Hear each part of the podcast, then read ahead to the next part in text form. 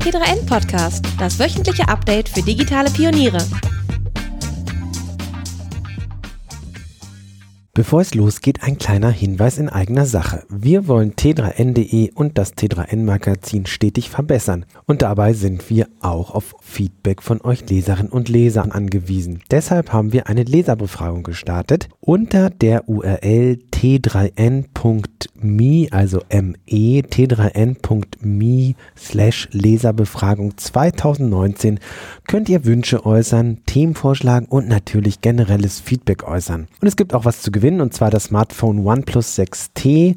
Vielen Dank an den Sponsor handydeutschland.de dafür. Am Ende der Befragung wirst du auf eine Landingpage weitergeleitet und dort kannst du dich dann in die Liste eintragen und nimmst am Gewinnspiel teil. Hier nochmal die URL zu unserer Leserbefragung t3n.me slash Leserbefragung 2019. Und jetzt viel Spaß beim Hören. Hier ist der T3N Podcast aus Berlin. Ich bin Stefan Dörner, Online-Chefredakteur von T3N. Und zu Gast habe ich heute den Philipp Schild, Head of Content bei Funk. Dem, ähm, wie kann man das sagen, dem jungen Angebot von ARD und ZDF. Das ausschließlich im Internet stattfindet. Ganz genau. Hallo. Ja, ähm, sag doch mal erstmal ganz kurz, wer du bist, wie du hingekommen bist und was du da genau machst. Wie ich da hingekommen bin, das freue ich mich auch manchmal. Also, ich bin, äh, ja, ich bin Philipp. Ich bin ähm, äh, seit Anbeginn der Funkzeit, das sind jetzt drei Jahre, bin ich ähm, ARD-seitig der Programmchef, kann man vielleicht so sagen, äh, bei Funk. Und ähm, hatte so das große Glück, ehrlich gesagt, ich komme aus so einer ganz linearen Karriere. Ich habe vorher Fernsehen gemacht, war ein Redaktionsleiter im Hessischen Rundfunk und hatte das große Glück, dass der Intendant des Hessischen Rundfunks damals sich so überlegt hatte, Mensch, irgendwie, da kommt doch was. Da kommt so eine digitale Ära auf uns zu. Ja, das war der Helmut Reitzer, der hat gesagt, da müssen wir mal irgendwie drauf reagieren. Und dann ist ihm eingefallen, dass da dieser damals noch sehr junge, frische, in seinen Augen vielleicht etwas verrückte Typ, äh, der Philipp Schild rumspringt und der soll doch mal rausfinden, wie man aus der Non, äh, in, aus der Linearität in die Nonlinearität findet und hat mir dann so einen Projektauftrag gegeben. Und das war irgendwie für mich total cool, weil dann konnte ich anfangen, mehr mich mit diesem Thema auseinanderzusetzen. Und es war ganz witzig, wenn ich das gleich schon zum Einstieg erzählen kann, weil da sind so zwei Welten aufeinander getroffen, äh, die überhaupt nicht gepasst haben. Ich habe, also es hat sich dann im Haus rumgesprochen und damals sind dann so äh, zwei Jungs aufgetaucht, zwei 15-Jährige, die haben Praktikum gemacht und dann wurde ich angerufen und dann wurde mir von einem Cutter gesagt, den ich kannte, hier sind so zwei äh, Jungs irgendwie, die sitzen gerade bei mir im Schnitt und die haben mir gerade Musik äh, Video gezeigt und äh, guck doch mal, die machen YouTube. Da habe ich gedacht, ach nee, jetzt geht sowas los. Ah, die haben 1,5 Millionen Views auf dem Video. Da habe ich gesagt, ja, okay, dann schick die rüber. und dann waren das die Lochis und ah, ähm, das waren die Lochis. Ja. ja. genau. Und die haben dann tatsächlich ein Jahr ein Praktikum beim HR gemacht und sind bei mir ah. gelandet, drei Tage die Woche. Das war echt Ganz gut kurz, für mich. Von welchem Jahr reden wir jetzt gerade? Wann, reden hat, wir dann, wann hat der HR das Internet entdeckt? Das war 2014. Er hatte das schon vorher ja, entdeckt, aber da haben sie dann wirklich so ein bisschen die Weichen umgestellt. Ja. Okay, 2014. Da waren die Lochis auch schon eine YouTube-Größe, ja? Die waren schon richtig bekannt, ja. Und warum wollten sie bei euch ein Praktikum machen? Die mussten, glaube ich, die hatten so ein, die hatten Ach, das, so ein, ah, die waren Schüler. Naja, die hatten so, die hatten so einen Schulbildungsweg, der irgendwie vorgesehen hat, dass sie da, da das hatte schon was mit Medien zu tun. Ah, ja. Da mussten sie so ein, so ein Praktikum, so ein berufsorientiertes äh, haben und da tatsächlich drei Tage die Woche äh, in so einem Sender fristen und das war wirklich mein großes Glück, weil die haben sich hingesessen und haben gesagt, haben mir dann echt gesagt so, ey Jungs, was macht ihr da? Das, das geht alles gar nicht. Und ähm, ich glaube, äh, da habe ich wesentlich mehr von denen gelernt als die von mir, ehrlich gesagt. Was hast du denn damals gelernt? Also diese, wie, ich meine, YouTube gab es ja schon ein paar Jahre auf jeden Fall, aber so diese, dass YouTuber so ein Ding waren, das war, glaube ich, noch relativ neu, ne? Mhm. 2014. Wie hast du diese Welt erstmal vorgestellt und an welchen Stellen war sie komplett anders? Was hast du denn damals so gelernt durch diesen Kulturschock? Das war eigentlich echt, also im Grunde genommen habe ich gelernt, dass es keinen Sinn macht zu denken, dass man ein gutes Angebot gemacht hat, wenn es einem selber total gut gefällt und man es dann ins Internet kippt. So. Mhm. Also das ist halt das, was wir gemacht haben. Wir haben ein Programm gemacht, was wir selber geil fanden, haben es äh, online gestellt und haben dann gedacht, ja, jetzt müssen doch die Leute müssen das doch finden. Da im Netz findet man doch alles. Und ähm, das ist halt nicht so. Mhm. und das, und ähm, ich glaube, das war so die erste Erkenntnis, ähm, die ich damals so gewinnen durfte wenn du einen Inhalt machst und den über eine Social Media ähm, Strategie verteilen willst, dann musst du darauf irgendwie achten, wie der sich verteilen soll. Du brauchst halt mit dem guten Konzept und dem guten Inhalt auch eine gute Distributionsstrategie und die musst du mitdenken, sonst mhm. hast du verloren. So. Wie geht ihr denn da praktisch vor heute? Also wenn ihr ein Format entwickelt habt, äh, abgedreht habt, die erste Folge, wie sorgt man für äh, die Content-Distribution? Tatsächlich, also wir haben, wir haben jetzt bei Funk heute haben wir ein ziemlich kompliziertes äh, Verfahren für die Formatentwicklung. Also wir haben einen richtigen Formatentwicklungsprozess. Ähm, der soll so viel Freiheiten wie nötig geben, aber auch so prof viel Professionalität wie, wie irgendwie möglich da mit reinkippen.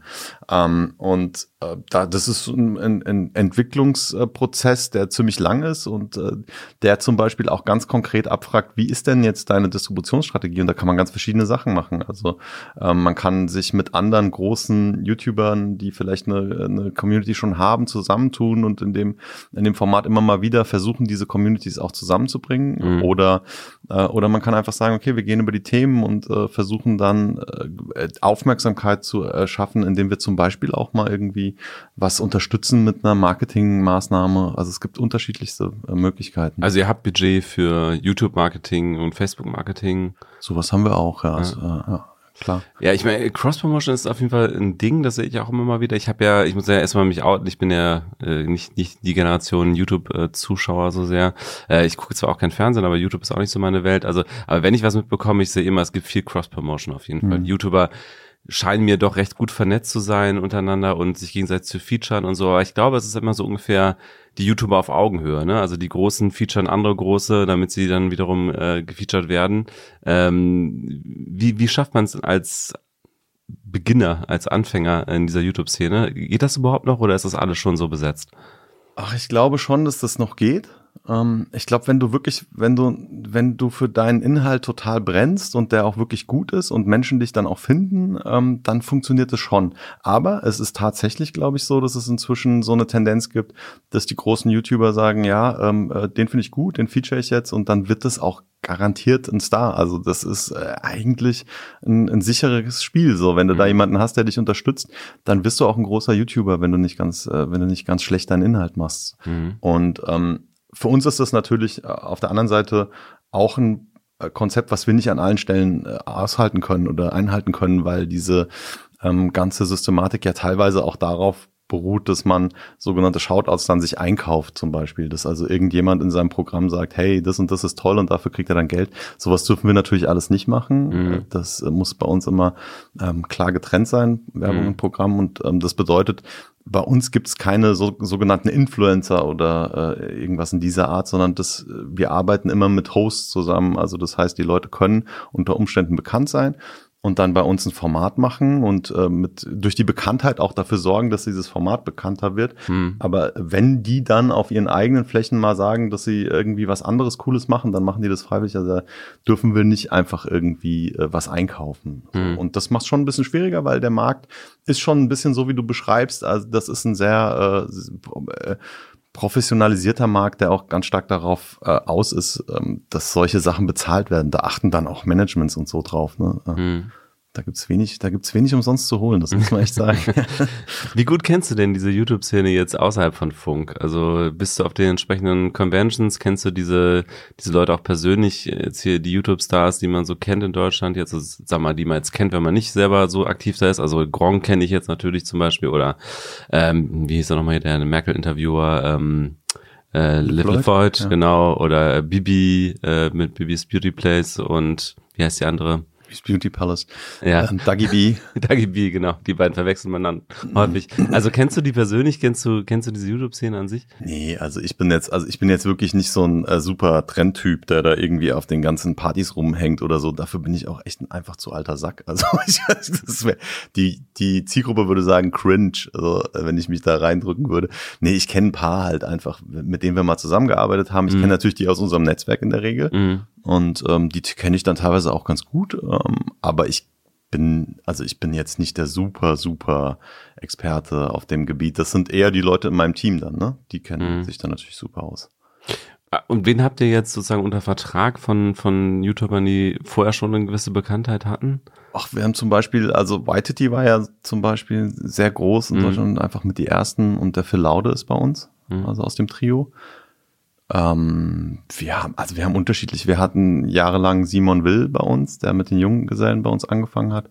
Wir haben Lidiro bei uns. Also wir haben schon ein paar große und bekannte, die mit uns arbeiten. Cold Mirror zum Beispiel ist ja auch schon seit Ewigkeiten am Markt und ist äh, bei uns. Und, und wie geht ihr ganz praktisch vor, wenn ihr jetzt einen äh, YouTube-Kanal äh, neu konzipiert zum Beispiel? Also erstmal, ihr macht nicht das, was ihr selber gut findet, sondern das, was ihr glaubt, was die, was die Zuschauer gut finden. Wobei, da müsst ihr wahrscheinlich auch Kompromisse machen, ne? Weil ihr könnt jetzt nicht nur auf Reichweite setzen. So, ich meine, es gibt ja auch da irgendwie, wie heißt sie, Katja Kara Krasser Witze. Ja, genau. es wird häufiger noch vorkommen, dass ich Namen nicht genau so, nicht so genau weiß, aber du musst mich dann hoffentlich korrigieren. Also das ist äh, so eine Art von Content, der mir mal irgendwann äh, über den Weg gelaufen ist, wo ich denke, das würde sicherlich kein öffentlich-rechtlicher Rundfunk produzieren. Nope.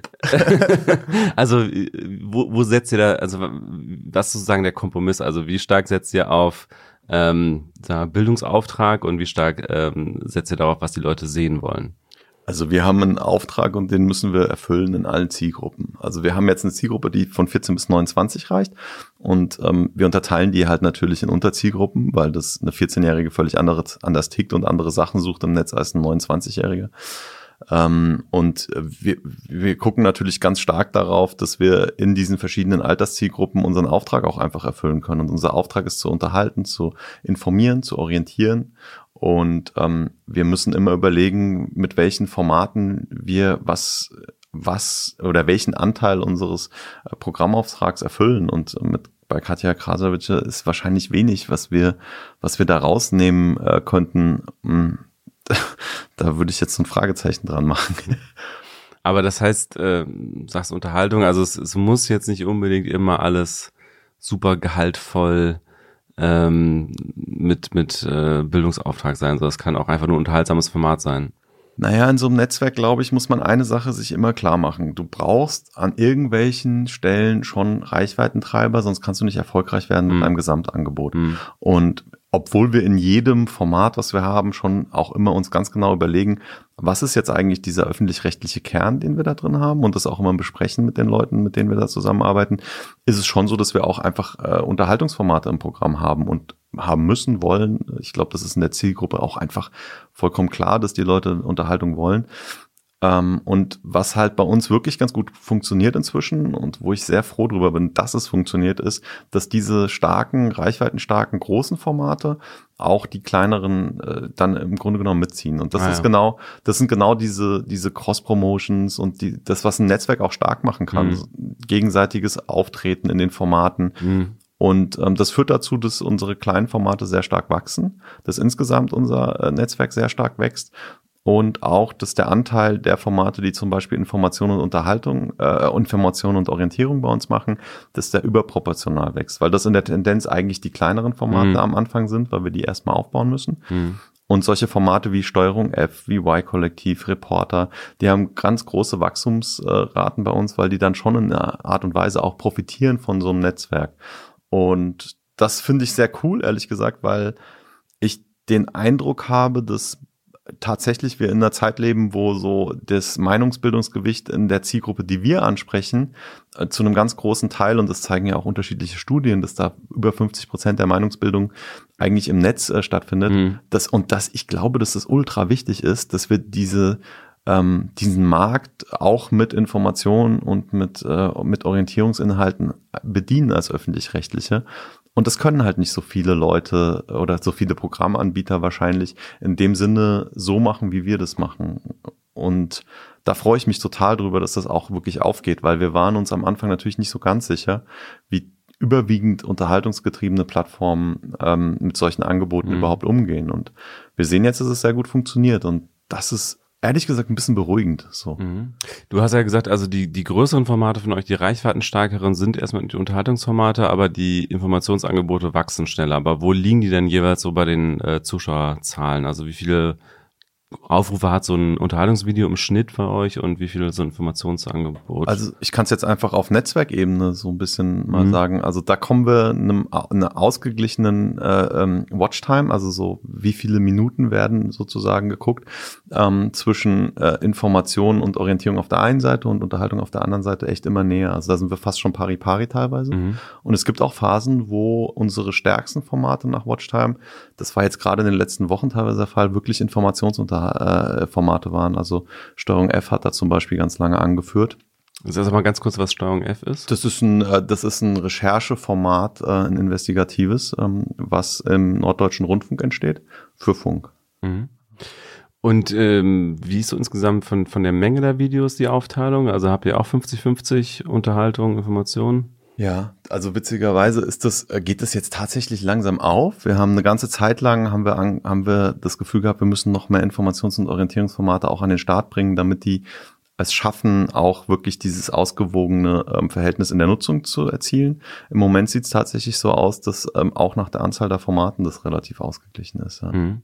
Und du hast die Watchtime erwähnt. Ist das jetzt die harte Währung äh, für den, den Kanal YouTube? Ist das so, was die Einschaltquote ja. bei GFK ja. ist?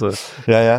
Ja, das ist immer so, ähm, also ich glaube halt, dass das die wichtigste Währung ist, weil letzten Endes geht's ja so, dass die, die Social Media Plattformen stehen ja alle in der Konkurrenz um die, um die Zeit, die Menschen mit Social Media äh, mhm. verbringen, um das Zeitkontingent. Und ich glaube, dass es einfach stark darum geht, den Anteil der Zeit, die man als, äh, ja, die man für, als eigene Plattform sozusagen hat, zu erhöhen. Und das bedeutet natürlich, dass jede Plattform in irgendeiner Art und Weise versucht zu belohnen, wenn Formate relativ lange die Menschen auf der Plattform halten und sie auch reinziehen. Also mhm. das sind so die Sachen, die wir ganz gut sehen wenn jetzt einfach die Watchtime steigt, dass dann auch die Angebote noch stärker ausgespielt werden. Mhm. Wenn wir es schaffen, dass wir so Sessions Starts, sagt man, äh, irgendwie kreieren, also dass Menschen in die Angebote reingeholt werden von außen, ähm, so Incoming Links, dann, dann wird es natürlich auch stark belohnt. So. Mhm.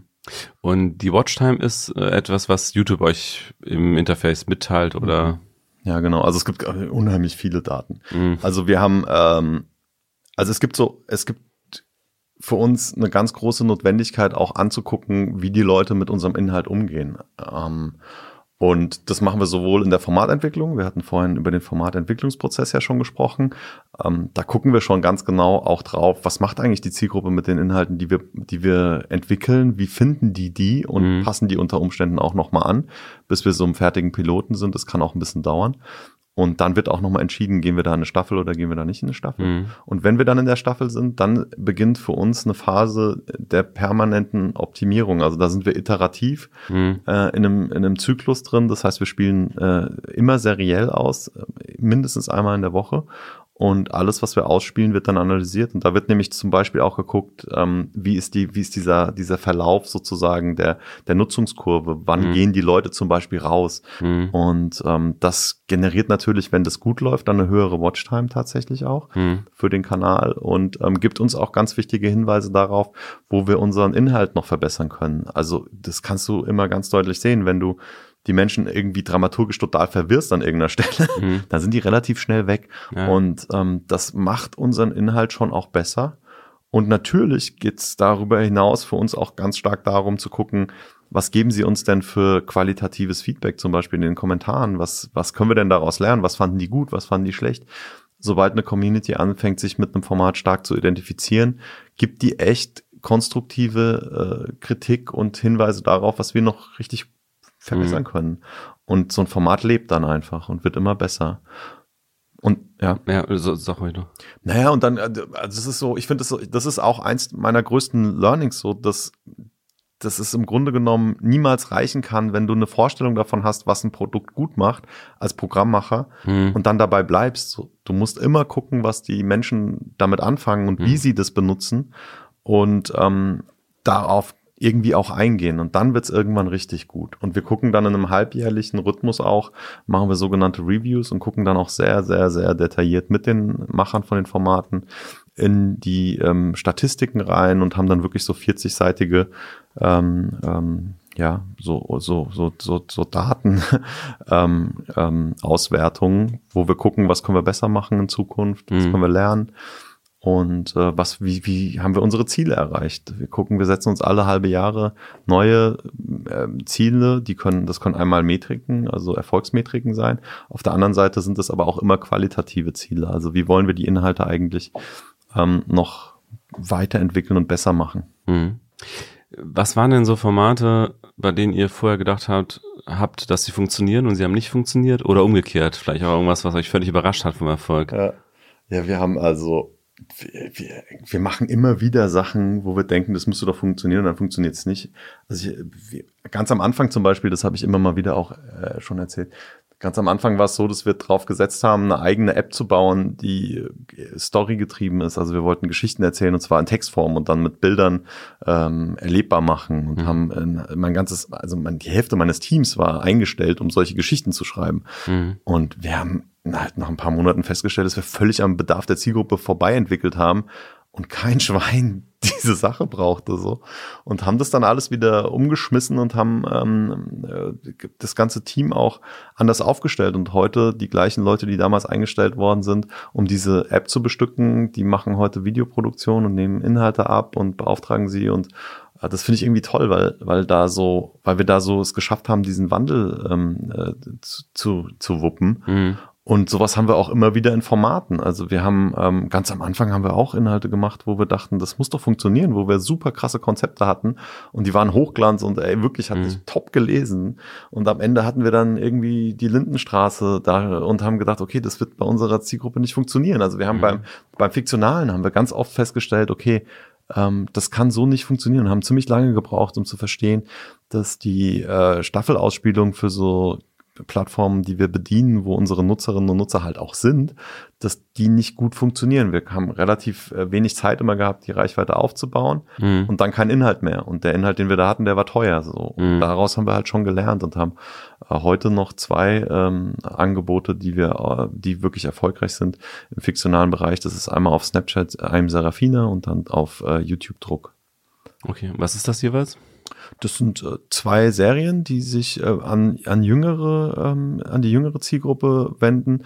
Und ähm, zum Beispiel Serafina entsteht halt beim äh, Bayerischen Rundfunk ähm, in einem ganz kleinen Team und ist wirklich eine, eine Fiktion, die in einer ganz, die eigentlich schon seit äh, Beginn von Funk äh, funktioniert und jetzt durch die ähm, Snapchat hat ja so eine neue Funktion ausgerollt, das ist Snapchat Shows und dadurch haben die jetzt nochmal einen ganz anderen Drive gekriegt und das ist wirklich ein riesig erfolgreiches Produkt in der Zielgruppe, mhm. was aber keiner mitbekommt, weil das, mhm. weil das halt irgendwie außerhalb unserer Wahrnehmung Also keiner äh, aus unserer beiden ja, jetzt, ja. Ja, also das ist halt in Snapchat drin und es lebt da und das mhm. ist wirklich äh, irgendwie auch toll, muss man sich tatsächlich mal angucken, weil das ein ganz äh, nahes äh, Gefühl ist, wie man an diesen Geschichten dran ist, weil die wirklich in dieser Snapchat-Logik auch produziert werden. Das heißt, mhm. die snappen sozusagen über so einen ganzen Tag weg, mhm. ähm, die, äh, das, das Leben von Serafina und ähm, das läuft dann immer eine Staffel komplett einen Monat durch und dann machen wir einen Monat Pause, weil das Team ja auch irgendwie sich erholen muss nach sowas. Und das ist aber wirklich toll. Ähm, und das haben wir jetzt auch noch als Show ausgerollt. Das heißt, es gibt's immer noch mal einmal in der Woche sozusagen zum Nachgucken mhm. im Discover-Bereich, ja. Und meinst du, dass die Snapchat-User, die Serafina folgen, dass sie wissen, dass es ein öffentlich-rechtliches Format ist und dass da Funk hintersteht? Sowas messen wir. Also wir messen schon ähm, in allen unseren äh, Formaten regelmäßig, ob wir als Absender erkannt werden. Mhm oder ob das jetzt einfach die Formatmarken sind, die vorne sind. Und wir haben tatsächlich so zum Start uns auch ganz klar gemacht, wir werden wahrscheinlich nicht in den Markt kommen, wo äh, Jugendliche stehen und sich denken, wow, wo ist eigentlich ARD und ZDF mit frischem Content? Da waren wir schon relativ realistisch und haben gedacht, okay, wir müssen sie echt mit Inhalten überzeugen einfach. Wir müssen die Inhalte nach vorne stellen und müssen gut sein. Und wenn sie die Inhalte wirklich lieben, dann werden sie auch diese Marke irgendwann mögen. Und das haben wir jetzt zweieinhalb, äh, drei Jahre wirklich ganz gut gemacht, finde ich. Und jetzt langsam ist es auch so, dass wir da die Marke weiter nach vorne packen und da auch irgendwie ein bisschen offensiver reingehen. Wobei man ganz klar sagen muss, wir haben das auch nie versteckt. Also alle unsere Produkte sind immer äh, Funk gebrandet und da steht auch immer hinten dran von ARD und ZDF. Das war ja. uns auch wichtig tatsächlich, mhm. dass das irgendwie klar wird, dass, ähm, dass das ein öffentlich-rechtliches Programm ist. Mhm. Wie unterschiedlich sind denn die Kanäle Snapchat und YouTube? Seid ihr sonst noch irgendwo aktiv? TikTok? Ja, wir sind auch bei TikTok, genau, da haben wir auch ein Format. Wir sind auch bei, ähm, wir sind bei Snapchat, Instagram, bei YouTube. Ähm, bei Facebook auch noch. Ähm, die sind alle relativ unterschiedlich. Mhm. Und zwar einfach auch schon alleine aufgrund der, mhm. alleine schon aufgrund der Zielgruppenstruktur. Ja. Also ja. Snapchat ist ganz jung.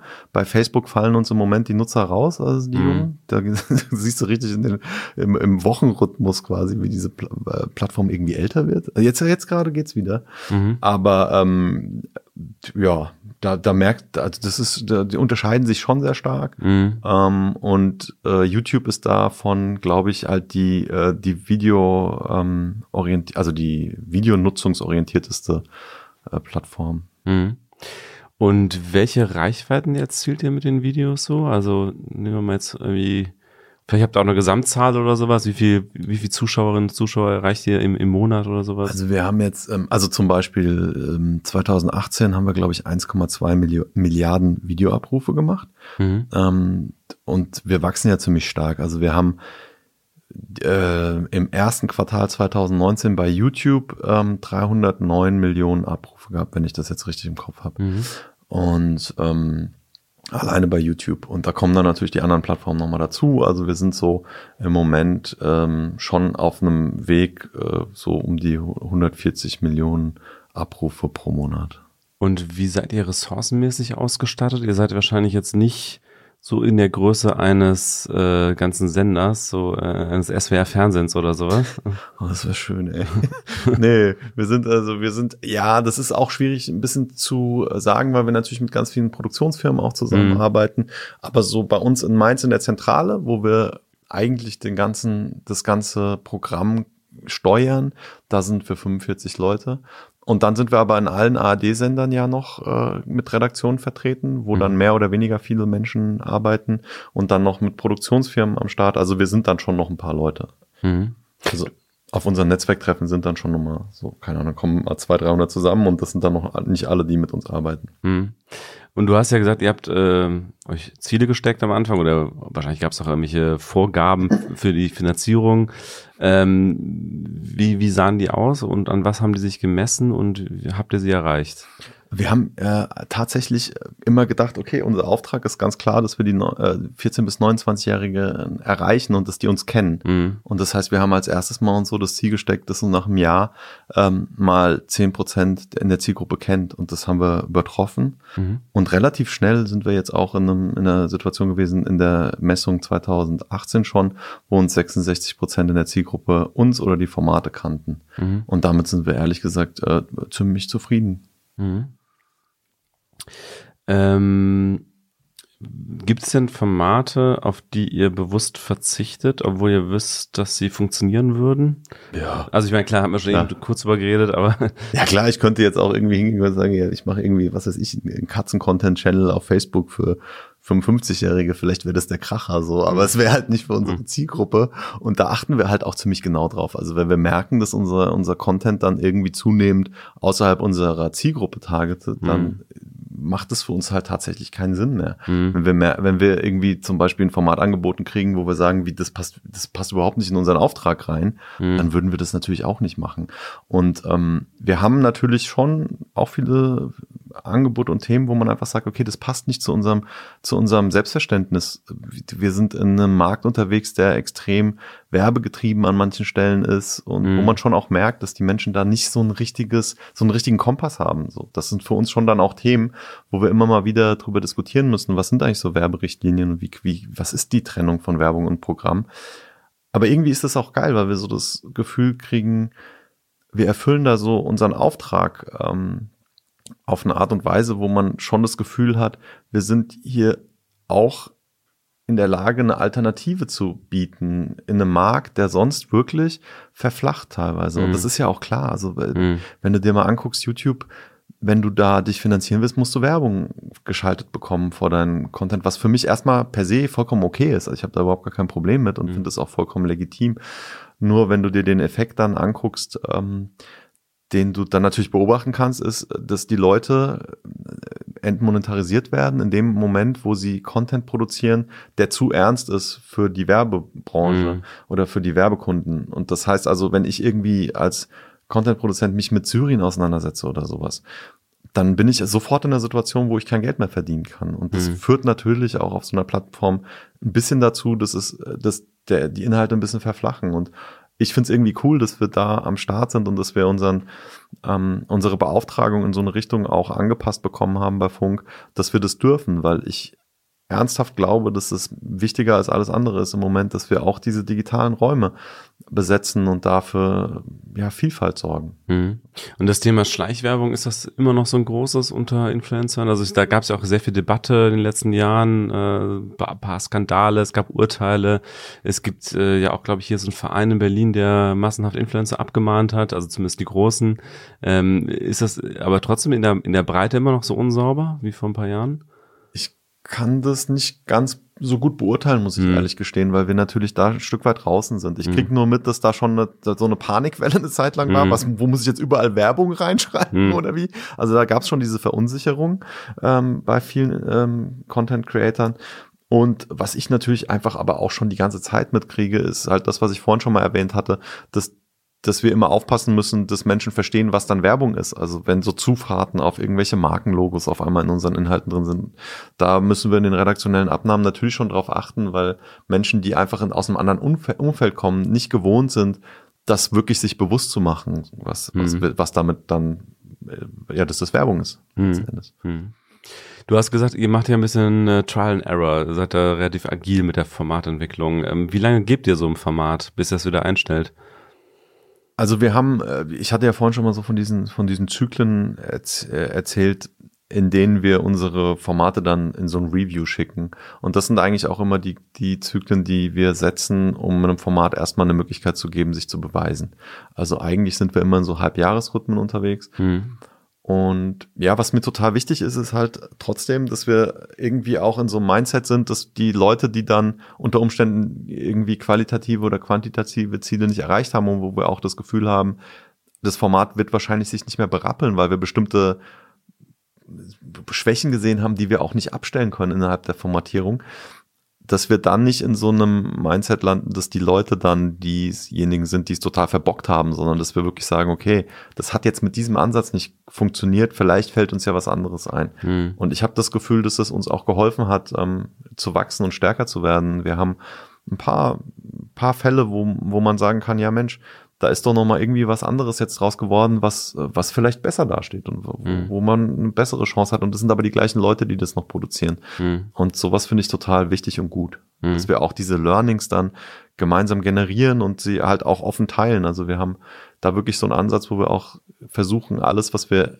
entdecken an so Learnings auf allen verschiedenen Plattformen, dass wir das halt auch teilen. Mhm. Durchaus auch in ARD und ZDF rein an die ganzen Kollegen. Mhm die ja teilweise nicht die gleichen, durch, dadurch, dass sie eine andere Beauftragung haben, nicht die gleichen Dinge ausprobieren können wie wir. Also wir müssen halt unsere Inhalte nicht depublizieren im Netz. Ähm, die anderen äh, Rundfunkanstalten müssen das in ihren hm. klassischen Programmen schon noch machen. Hm. Wie geht ihr mit Kommentaren um? Ähm, erstmal grundsätzlich, wie stark wird kommentiert? Ich habe immer das Gefühl, dass bei YouTube, YouTube relativ stark kommentiert wird, viel kommentiert wird, ähm, auch oft so Einzeiler und irgendwie so viel äh, so äh, oberflächliches. Ähm, aber wie geht ihr damit um? Habt ihr da irgendwie eine systematische Auswertung, dass ihr das als Feedback mit einbezieht? Äh, moderiert ihr stark, weil sich vielleicht weil irgendwie Dinge aus, aus dem Ruder laufen? Ähm, und welche Formate werden eigentlich wie stark kommentiert? das ist eine totale Horrorfrage, weil sich das so schlimm steuern lässt. Ne? Wir sind ja verpflichtet, den ganzen Kram uns durchzulesen. Das ist auch wichtig, weil da kommt, ja. da ist wirklich wichtiges Zeug für uns drin. Wir müssen das lesen. Und letzten Endes ist es immer so, wenn dann sowas erfolgreich wird, dann stehen wir auf einmal da und das uns explodiert halt der Arbeitsaufwand, ja, mhm. weil ich habe mal, ich habe neulich mal nachgeguckt. Ich glaube, in den letzten 90 Tagen hatten wir im Netzwerk bei YouTube alleine 800.000 Kommentare knapp.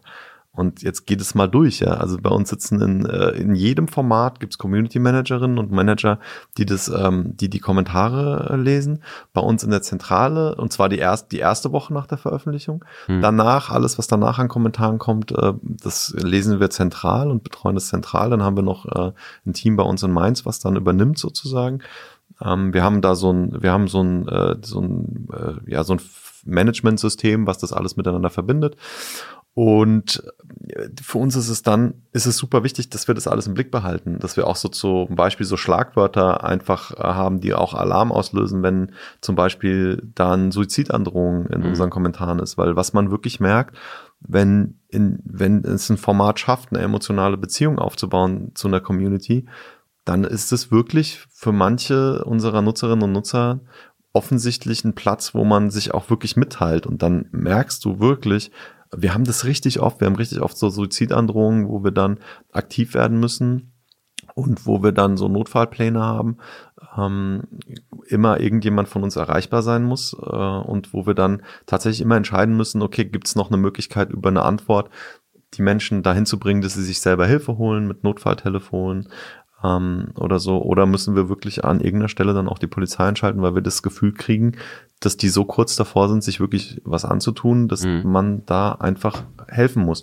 Das ist so das eine. Und ansonsten unterscheidet sich die auch die Qualität der Kommentare sehr stark. Also wenn das zum Beispiel ähm, so, so Coming-of-Age-Formate und Themen sind teilweise oder eben auch so schwierige Themen, die in der Pubertät auch durchaus wichtige Rollen spielen, dann sind da teilweise wirklich Menschen, die unheimlich lange Kommentare schreiben und sich auch ähm, sich auch austauschen mit anderen in der Community. Und wenn es nur um Unterhaltung in Anführungszeichen geht und diese Community ein starkes Bedürfnis hat, ähm, so, eine, so eine Einheit zu sein und, ähm, und sich beieinander zu fühlen, dann werden vielleicht irgendwie nur Herzchen äh, verteilt oder so. Das heißt, das kann sich sehr stark unterscheiden. Mhm. Und auch ganz stark nach Format jeweils. Wie geht ihr mit äh, politischen Formaten um? Es gibt äh, Deutschland 3000, das habe ich mal mitbekommen von Eva Schulz, ähm, wobei ich auch das Gefühl habe, sind, guckt das wirklich auch sehr junge, also es scheint mir so eher noch ältere ja. als Zielgruppe zu haben oder auch ein bisschen politisch Interessierte, aber ähm, ihr müsst ja wahrscheinlich auch besondere Dinge beachten, ne? als öffentlich-rechtliche, dass ihr da irgendwie parteipolitisch möglichst neutral seid ähm, und natürlich auch die Moderation der Kommentare muss da wahrscheinlich noch ein bisschen äh, stärkeres Auge drauf gelegt werden. Ähm, Gibt es da viel Probleme mit Hate Speech und wie steuert ihr die Inhalte in dem Bereich?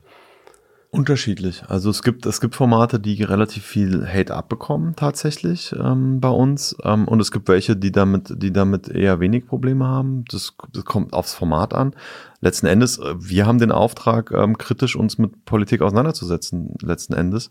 Und das, das erstmal, genau wie bei allen anderen Sendern, alles zulässig. Also von einem, von, von meinungsgetriebenen äh, Inhalten bis hin zu einer objektiven Betrachtung und Abhandlung von bestimmten äh, äh, politischen Inhalten, wie bei Deutschland 3000, ähm, Auseinandersetzung mit Inhalten, die politischer Natur sind, wo man sagt, ähm, da geht es zwar um die Politik, aber da geht, wird immer ein Ansatz gewählt, der wirklich an der Zielgruppe ist und dann natürlich auch für unterschiedliche Zielgruppen ähm, äh, formatiert. Mm, wir haben auch äh, die da oben zum Beispiel jetzt gerade aufgesetzt, ein Format, was so äh, politische Debatten wiedergibt, ähm, die im Bundestag stattfinden. Ähm, und ja, äh, da sind wir, sind wir relativ breit natürlich aufgestellt. Und wenn jetzt ein Influencer so ein Video machen möchte, wie es jetzt äh, Rezo äh, kürzlich veröffentlicht hat, also ein, wer es nicht mitbekommen hat, das dürften so sehr wenige sein, er hat ein Video veröffentlicht, ähm, das heißt, glaube ich, die Zerstörung der CDU oder so ähnlich, äh, wo er 55 Minuten ähm, ähm, ja der CDU vorhält, äh, dass sie ähm, äh, eigentlich nur, nur Mist gemacht hat in den letzten 30 Jahren und man sie auf keinen Fall wählen sollte kann ich mir jetzt nicht so gut vorstellen in einem öffentlich-rechtlichen Format. Nee, konnten wir auf gar keinen Fall machen. Also wir konnten das äh, aus verschiedenen Gründen nicht machen. Also so ein, so ein Video, was dann auch mit einem Titel daherkommt, wir zerstören die, oder ich zerstöre die CDU, hieß es, glaube ich, der, der Titel, der Videotitel. Ähm, da hätten wir natürlich auch innerhalb der, äh, der für uns geltenden Frist von sechs Wochen, in denen wir so ein Prinzip der abgestuften äh, Chancengleichheit vor einer Wahl auch irgendwie gewährleisten müssen. Das, das ging hier überhaupt nicht bei uns. Also ähm, nichtsdestotrotz ist, glaube ich, dieses Video schon auch ein Ausdruck davon, dass es innerhalb unserer Zielgruppe ganz, ganz viele äh, gibt, die sich total politisch engagieren im Moment und mhm ich merke auch, dass, das, dass da ein totaler Druck ist, ähm, sich zu äußern und dass mhm. die sich auch schon länger tatsächlich fragen, was machen wir eigentlich mit deren Welt und äh, sich auch fragen, was machen die Politiker mit unserer Welt. Mhm. Das ist ganz interessant, weil der Trend ist bei uns schon deutlich länger sichtbar. Also wir haben schon. Also länger als diese Friday for Futures ja, Welle, ja. Ja, ja. Mhm. Also wir haben, also wir haben tatsächlich schon ein gutes Jahr lang sehen wir das so bei uns im Netzwerk ganz besonders gut oft äh, Themen laufen, die so sich mit Nachhaltigkeit beschäftigen, beschäftigen und haben tatsächlich auch vor einem halben, dreiviertel Jahr reagiert. Da hatte eine äh, ganz tolle äh, Kollegin von mir die Idee, dass wir halt ein Format aufsetzen, ähm, was sich eben mit solchen Nachhaltigkeitsthemen ganz stark beschäftigt und haben damals angefangen zu entwickeln, das Format Ozon auf Instagram, was auch wirklich von heute auf morgen durch die Decke ging und da hat uns natürlich geholfen, dass in der Zwischenzeit diese Fridays for Future Bewegung an den Start gegangen ist. Und da hatten wir einfach, oder da hatte meine Kollegin, muss man sagen, da einfach einen ganz guten Riecher. Hm. Und ähm, ich finde das irgendwie, ich finde das echt beruhigend, äh, dass die sich da in der Zielgruppe so viele Gedanken machen gerade mhm. und sich auch so zeigen mit ihren Positionen. Deswegen bin ich auch, was Rezo betrifft, da äh, so hin und her gerissen. Also ich finde das schon, ich finde das schwierig, ähm, das zu so einem Zeitpunkt zu machen. Ich finde es auch schwierig, so alternativlos so eine, so eine Partei einfach nur so anzugehen. Das ist aber meine persönliche Meinung. Und äh, für uns als, ähm, als Netzwerk und als öffentlich-rechtliches Angebot wäre das völlig undenkbar, das äh, so in dieser Art und Weise zu machen. Mhm. Es stößt aber auf viel positives Echo in dieser Zielgruppe auf jeden Fall. Also äh, habe ich jetzt mitbekommen. Wie, wie glaubst du, wie, wie tickt äh, diese, diese Jugend, sag ich jetzt mal politisch? Äh, ja. was, was kriegst du so mit? Also ist, ist Klimawandel ist schon ein sehr großes Thema, das habe ich natürlich auch mitbekommen, aber was, wie, wie, tickt die, äh, wie ticken die sonst? Das ist so, also ich glaube, man muss erstmal mal ganz klar festhalten, das ist nicht die Zielgruppe. Das, wir, wir haben 14- bis 29-Jährige und da gibt's ganz unterschiedliche Leute drin. Also mhm. es gibt welche, die sich unheimlich interessieren politisch, die sich auch stark machen. Und es gibt genauso gut die, die das überhaupt nicht interessiert alles. Mhm.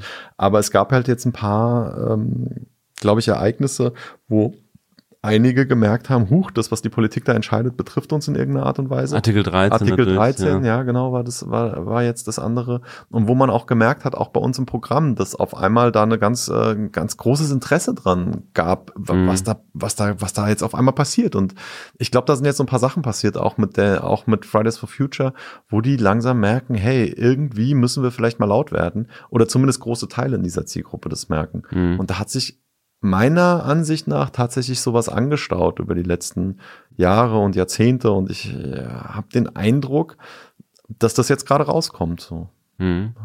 Aber man kann auch nicht so richtig sagen, in welche Richtung sich das kanalisiert oder ähm, also es gibt ja zumindest jetzt keine neue Partei oder so, die das irgendwie die da stark von profitieren würde oder so, habe ich zumindest nicht mitbekommen. Also das ist jetzt auch so meine persönliche Meinung einfach. Ich habe ich hab persönlich den Eindruck gewonnen, dass die das Gefühl haben, dass die Parteien sie nicht repräsentieren. Mhm. Ich glaube, die denken nicht als, die denken nicht in Parteirastern. So. Mhm. Die sind, die sind, die fühlen sich, glaube ich, an vielen Stellen ähm, äh, nicht vertreten. Und wahrscheinlich ist es auch so, dass es, dass es ja der Wahrheit entspricht. Also ich, wir haben das ja an vielen Stellen in der Gesellschaft, dass es, dass Entscheidungen getroffen werden von Menschen, die vielleicht nicht mehr genau wissen, ähm, wie sich das auswirkt auf, auf eine jüngere Generation. Und mhm.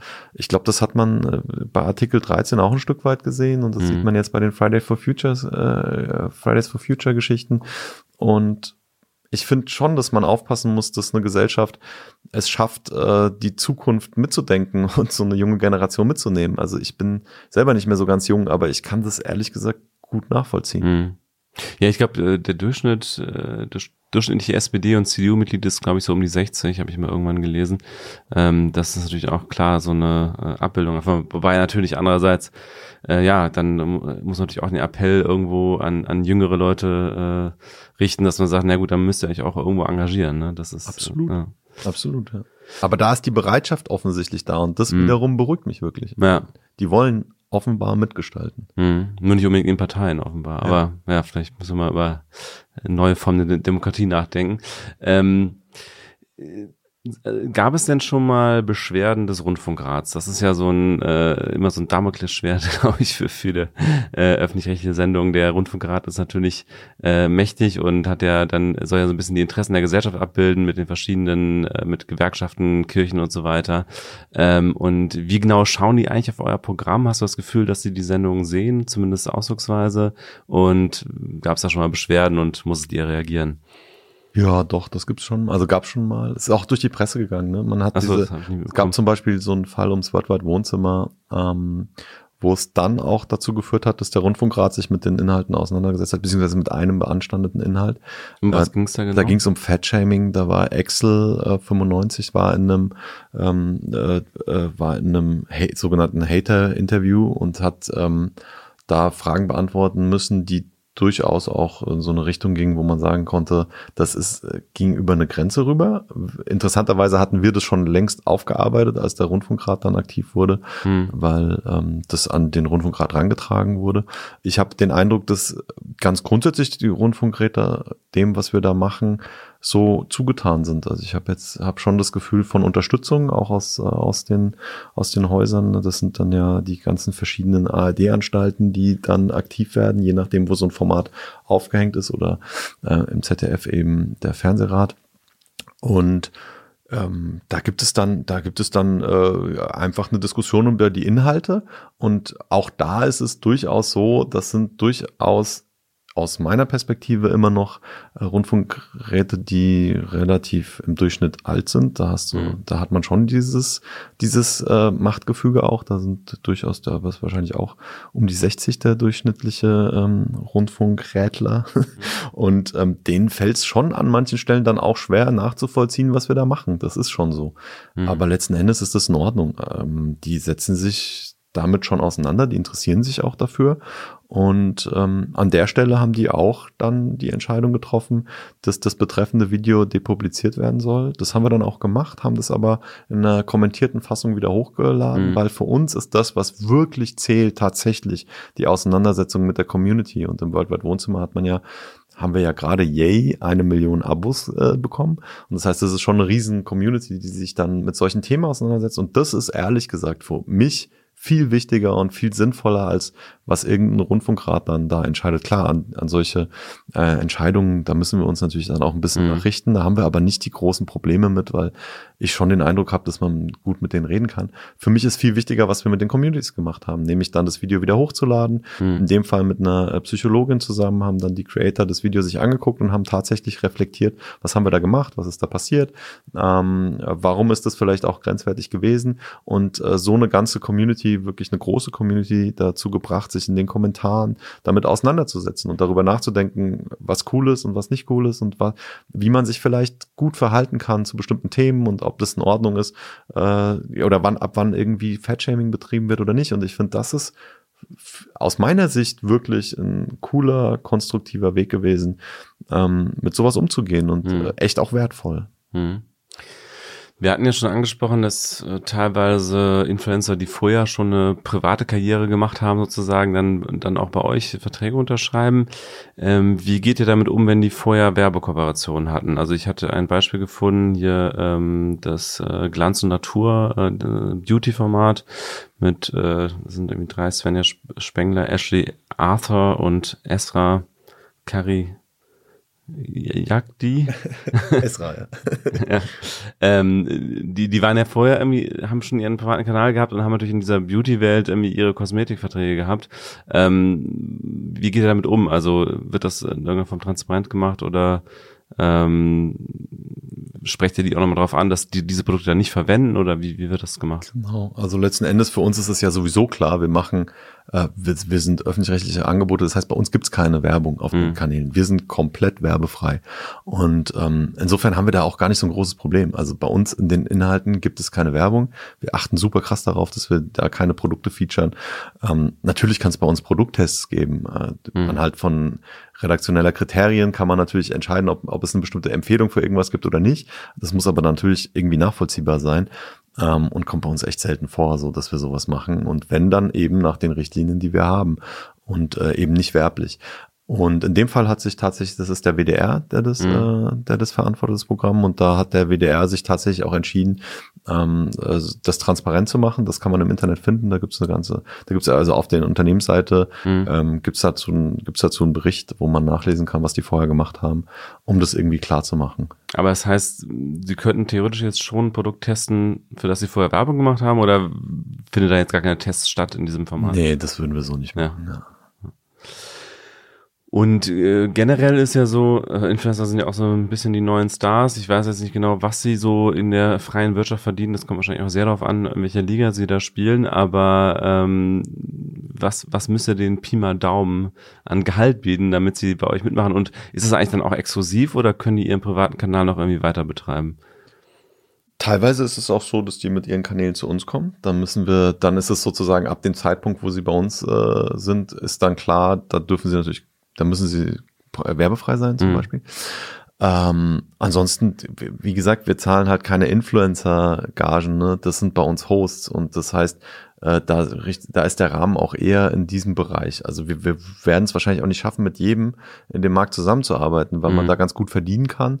Und wir können immer nur bis zu einem gewissen äh, Limit mitgehen und wollen das auch nur, ehrlich gesagt. Und ich habe auch den Eindruck, wenn jemand äh, so eine riesen Community aufgebaut hat, dass sie oder er auch super gut am Markt alleine überleben kann, ist das ja auch in Ordnung. Also wir müssen mhm. ja nicht, wir müssen ja nicht irgendwie da irgendwie den ganzen Markt leer kaufen. Also mhm. das, wie gesagt, wir können es auch gar nicht, weil weil mhm. da wirklich viel Geld drin ist. Und das ist natürlich dann sehr individuell, was die Leute verdienen. Und ähm, teilweise verdienen die sicherlich auch nicht ganz schlecht.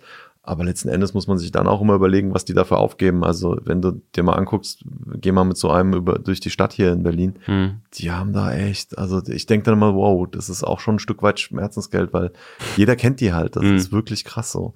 Also ähm, so die Lochis, die haben sich immer am wohlsten gefühlt in der HR-Kantine, weil sie da keiner einen kannten. mhm. ja, aber ähm, ja, also ähm, kann dir natürlich keine konkreten nee, Gagen jetzt sagen. Aber ist das so, sagen wir mal, äh, sagst du, die werden als Host bezahlt, also vergleichbar mit Moderator, Moderatorin eines öffentlich-rechtlichen äh, Senders äh, im dritten Programm oder unterschiedlich. Also kommt dann natürlich so, auch schon ein ja. Stück weit darauf an, wie erfolgreich die schon sind. Mhm, also das ja. ist immer so ein bisschen so eine, so eine Sache, aber letzten Endes haben wir da eine bestimmte Range und die ist auch immer natürlich danach ähm, ähm, berechnet, was für eine Leistung die erbringen, also wie viel Zeitaufwand die da haben und wir versuchen da auch schon vergleichbar zu sein und fair zu sein innerhalb unseres Netzwerks. Mhm. Und ähm, ja, und deswegen kriegen wir auch nicht einfach alle. Ne? Die Leute, mhm. die mit uns arbeiten, müssen da schon auch Bock drauf haben mhm. und müssen auch schon den Wert in unserem Netzwerk per se, glaube ich, erkennen. Sonst, sonst machen die nicht mit. Und ehrlich gesagt finde ich es auch genau richtig so. Mhm. Also nur jetzt mit, mit Fettkohle die Leute einkaufen, das kann für unser Angebot sicherlich nicht der Weg sein. Wie gut ist denn Funk überhaupt finanziert? Das ist wahrscheinlich ja auch öffentlich, ne? Wie viel Rundfunkgebühren ja. in Funk fließen? Hast ja. du da mal die Summe parat? Du zahlst jeden äh, Monat. Achso, pro so, Kopf machst du jetzt wahrscheinlich, ja, ne? du zahlst jeden Monat, ich kann es ja auch zusammenrechnen, das ist kein Problem, ist alles öffentlich. Ja. Nee, du, du, auch du zahlst jeden Monat neun bis zehn Cent äh, von deinen Rundfunkgebühren an Funk. Das sind äh, insgesamt 45 Millionen im Jahr. Und äh, ich finde es ganz cool, weil, weil es übrigens auch auf unserer äh, Funk.net Webseite transparent gemacht. Wir, wir schaffen es da 83 Prozent wirklich auch in Content auszugeben. Mhm. 9 Prozent, glaube ich, stecken im Personal. Also wir sind, ähm, finde ich, da sehr effizient unterwegs und geben uns da auch echt Mühe, dass wir das Geld irgendwie ähm, ja, in Content dann auch wieder zurückgeben. Mhm. Und vielleicht zum Schluss nochmal ein kleiner Ausblick wie geht's weiter? Kannst du schon irgendwas ankündigen? Irgendwelche neuen Formate? Habt ihr vor, einen neuen YouTube-Star aufzubauen oder äh, wird der Rezo äh, zum Vertrag untersch äh, bekommen? Riso, wenn du mich hörst, ich habe den wirklich, ich hab, Riso habe ich tatsächlich mal eine Zeit lang immer genervt und wollte ihn gerne haben. Da war er aber noch kleiner. so, das, äh, das, den kriege ich jetzt nicht mehr. Ähm, aber ähm, nee, ähm, was ich glaube, was immer noch ein Riesenthema ist, so äh, bei im, im, im YouTube-Markt in Deutschland, ist zum Beispiel so, dass es relativ wenig weibliche Stars und Köpfe gibt.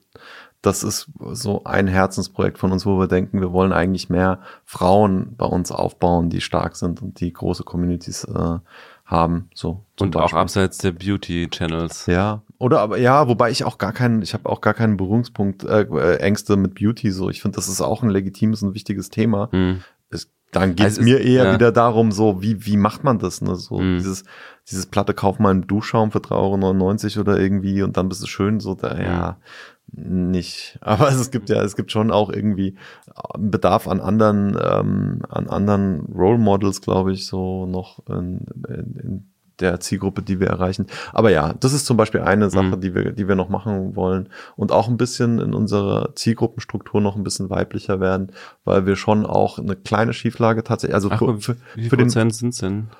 Es schwankt immer so ein bisschen so. Wir sind jetzt wieder besser geworden, weil wir letztes Jahr schon angefangen haben, auszusteuern in eine etwas äh, stärker weibliche Struktur. Aber dadurch, dass YouTube sehr stark männlich getrieben ist, ähm, äh, kippt ist es. Ist das so durch die Gaming-Channels oder? Ich weiß nicht genau, woran es mhm. liegt, aber tatsächlich ist YouTube also einfach in der Nutzung ähm, äh, männlicher getrieben. Mhm. Und wir haben ein paar Formate, die einfach ultra schnell wachsen und sehr stark männlich äh, abgerufen werden, wie zum Beispiel Wums, die irgendwie alleine 25 Millionen Views im Monat haben.